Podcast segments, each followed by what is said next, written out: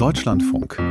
Campus und Karriere. Abends auf dem Sofa nochmal schnell die beruflichen Mails checken oder sich selbst im Urlaub noch per Teams zuschalten zu einem Meeting. Die dauerhafte Erreichbarkeit, dieses Always On, das kennen viele Berufstätige.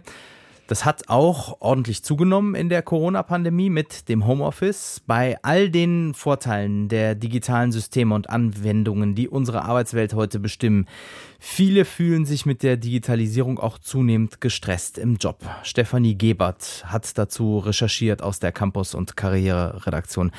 Stefanie, Digitaler Stress wird dieses Phänomen genannt. Das ist inzwischen schon ganz gut erforscht, oder? Ja, genau. Die Forschung ist etwa seit den 1980er Jahren dabei herauszufinden, was technologische Innovationen mit uns Menschen machen, auch und ganz besonders in der Arbeitswelt. Erstmals hat man das übrigens in der Bibliothek untersucht, wo elektronische Verwaltungssysteme eingeführt wurden, damals noch unter dem Stichwort Technostress. 30, 40 Jahre später ist unser Alltag ja nochmal deutlich digitaler geworden. Was weiß man heute darüber? Ja, eine der bedeutendsten und bis heute eigentlich wichtigsten Studien dazu, die kam schon 2007 raus. Da hat ein Team aufgeführt, was unter digitalen Stressoren, also den Auslösern, ähm, zu verstehen ist. Denn das ist nicht nur die von dir gerade äh, so schön erklärte ständige Erreichbarkeit, zum Beispiel über Mail oder Handy, sondern da gibt es deutlich mehr. Die Forschenden sagen zum Beispiel, Berufstätige fühlen sich überladen. Gemeint sind damit die vielen verschiedenen digitalen Anwendungen und Systeme, die es in inzwischen gibt. Und so stört mich jetzt bei der Arbeit nicht nur das Telefon, sondern ich werde auch auf unterschiedlichsten anderen Wegen immer wieder beim Denken und in meiner Arbeit unterbrochen. Um ein Beispiel zu nennen, der Think Tank Next Work Innovation hat untersucht, dass Arbeitnehmerinnen und Arbeitnehmer durchschnittlich etwa alle vier Minuten unterbrochen werden. Belastend ist aber auch die Komplexität der neuen Technologie und das Gefühl, das damit verbunden ist, ich kann eigentlich gar nicht so richtig durchdringen und gar nicht richtig einschätzen, wofür jetzt ein bestimmtes Tool mir helfen kann und ob es wirklich leichter wird damit.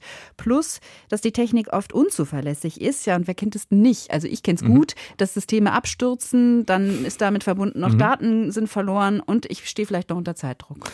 Ja, all das stresst natürlich Menschen in ihrem Job. Mit welchen Folgen denn? Auch das ist eigentlich ganz gut erforscht. Das hat psychische und körperliche Konsequenzen. Dazu zählen zum Beispiel mentale Erschöpfung, also das Gefühl, ich kann gar keinen klaren Gedanken mehr fassen, auch Schlafprobleme oder sogar Depressionen. Und auch körperlich hat digitaler Stress nachweislich Folgen, Kopfschmerzen zum Beispiel, Herz-Kreislauf-Probleme, Atembeschwerden. Schwierig ist leider, sagen Forschende, dass Menschen diese Beschwerden selten auch wirklich mit digitalem Stress ähm, verbinden. Mhm. Ich habe da ein ganz gutes Beispiel gelesen. Wenn ein Handwerker zum Beispiel sich mit einem Werkzeug verletzt, dann kann er das nachvollziehen, woher das kommt und er wird hoffentlich warten, warten, bis er wieder gesund ist und dann erst weiterarbeiten. Menschen aber, die bei ihrem digitalen Arbeitsplatz krank werden, die kennen oft diesen Auslöser nicht und arbeiten dann weiter, manchmal sogar bis zum Burnout. Die Forschung weiß ja aber auch, was sich eben dagegen unternehmen lässt, gegen diese Form des Stresses. Ja definitiv. Da gibt es einmal Maßnahmen, die ich individuell für mich machen kann, aber da ist natürlich auch die Führungsebene gefragt. Also es muss klare Regeln geben. Ein Beispiel, wenn Feierabend ist, dann schalten alle ihr berufliches Handy aus und sind eben erst am nächsten Morgen wieder erreichbar. Mhm. Oder es wird so eine Fokuszeit eingeführt. Das finde ich auch ganz interessant. Also Arbeitszeit, wo vielleicht ein bis zwei Stunden festgelegt sind. Ein Mitarbeiter ist in dieser Zeit überhaupt nicht erreichbar, braucht nicht in die Mail schauen und so weiter. So kann er in dieser Zeit mal so ganz konzentriert arbeiten arbeiten. Ja, und was es sonst noch gibt, das werden wir morgen nochmal genauer in den Blick nehmen. Campus und Karriere am Samstag ab 14.05 Uhr. Da geht es dann nämlich um digitalen Stress. Wir diskutieren mit Expertinnen und Experten, wo fängt die Verantwortung von Arbeitgeberinnen und Arbeitgebern an. Wir schauen nochmal tiefer, was genau ist alles digitaler Stress und auch, wie kann ich mich präventiv schützen. Das ist also morgen Thema in Campus und Karriere und Sie können sich gerne beteiligen.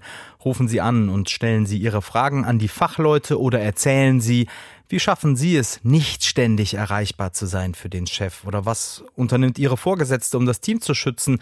Oder was konkret macht Ihnen zu schaffen am digitalen Arbeitsplatz? Unter 00800 4464 4464 können Sie jetzt schon anrufen und uns auf den Anrufbeantworter sprechen oder Sie schreiben an campus.deutschlandfunk.de.